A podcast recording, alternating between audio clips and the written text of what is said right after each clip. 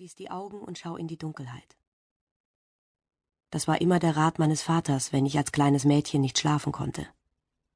Jetzt würde er das nicht von mir wollen, aber ich tue es trotzdem. Ich starre in die unermessliche Dunkelheit, die sich endlos hinter meinen geschlossenen Augenlidern erstreckt. Obwohl ich nach wie vor auf dem Boden liege, habe ich das Gefühl, dass ich mich an eine Treppe im Nachthimmel klammere und meine Beine über dem kalten schwarzen Nichts baumeln lasse. Ein letztes Mal blicke ich hinunter auf meine Finger, die das Licht umschließen, dann lasse ich los. Erst falle ich, dann treibe ich, dann falle ich wieder. Nun schlägt mein Herz schneller. Der letzte Einzelkämpfer, der im Ring zurückgeblieben ist. Ein roter Boxhandschuh, der immer weiter pumpt und nicht aufgeben will. Das ist der einzige Teil von mir, dem es nicht egal ist, der einzige, dem es nie egal war. Er bemüht sich, das Blut in Umlauf zu halten, den heilenden Kreislauf, mit dessen Hilfe das ersetzt werden soll, was ich verliere. Aber es fließt genauso schnell aus meinem Körper, wie es herangepumpt wird, und bildet einen tiefen schwarzen Ozean um die Stelle, wo ich gestürzt bin. Schnell, schnell, schnell. Immer haben wir es eilig. Nie haben wir hier genug Zeit, denn wir sind schon unterwegs nach dort weil wir bereits vor fünf Minuten hätten aufbrechen müssen, weil wir jetzt dort sein sollten. Wieder klingelt das Telefon und ich nehme die Ironie des Schicksals zur Kenntnis. Wenn ich mir vorhin Zeit gelassen hätte, könnte ich jetzt drangehen. Jetzt, nicht damals. Ich hätte mir beim Hinuntergehen alle Zeit der Welt nehmen können. Aber wir haben es immer eilig, alle sind in Hetze, alle. Außer meinem Herzen. Das wird langsamer. Das stört mich nicht sonderlich. Ich lege die Hand auf meinen Bauch. Wenn mein Kind nicht mehr da ist, dann will ich auch gehen und es dort treffen, wo auch immer dort ist.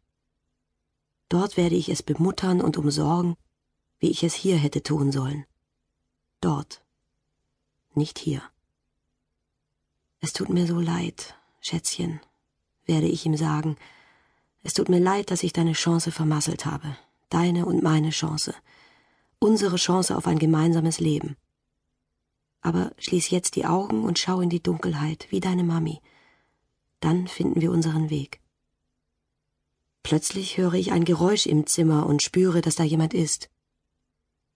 Oh Gott. Joyce, oh Gott. Kannst du mich hören, Liebes? Oh Gott, bitte nicht. Nimm mir nicht meine Joyce. Halte durch, Liebes, ich bin hier. Dad ist bei dir. Ich möchte aber nicht durchhalten, und das möchte ich ihm auch gern sagen.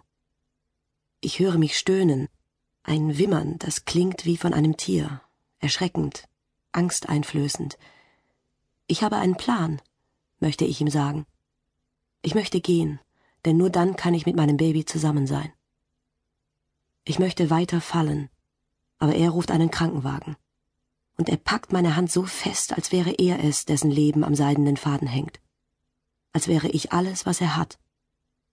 Jetzt streicht er mir die Haare aus der Stirn und weint laut. Ich habe ihn noch nie weinen hören, nicht mal als Mom gestorben ist.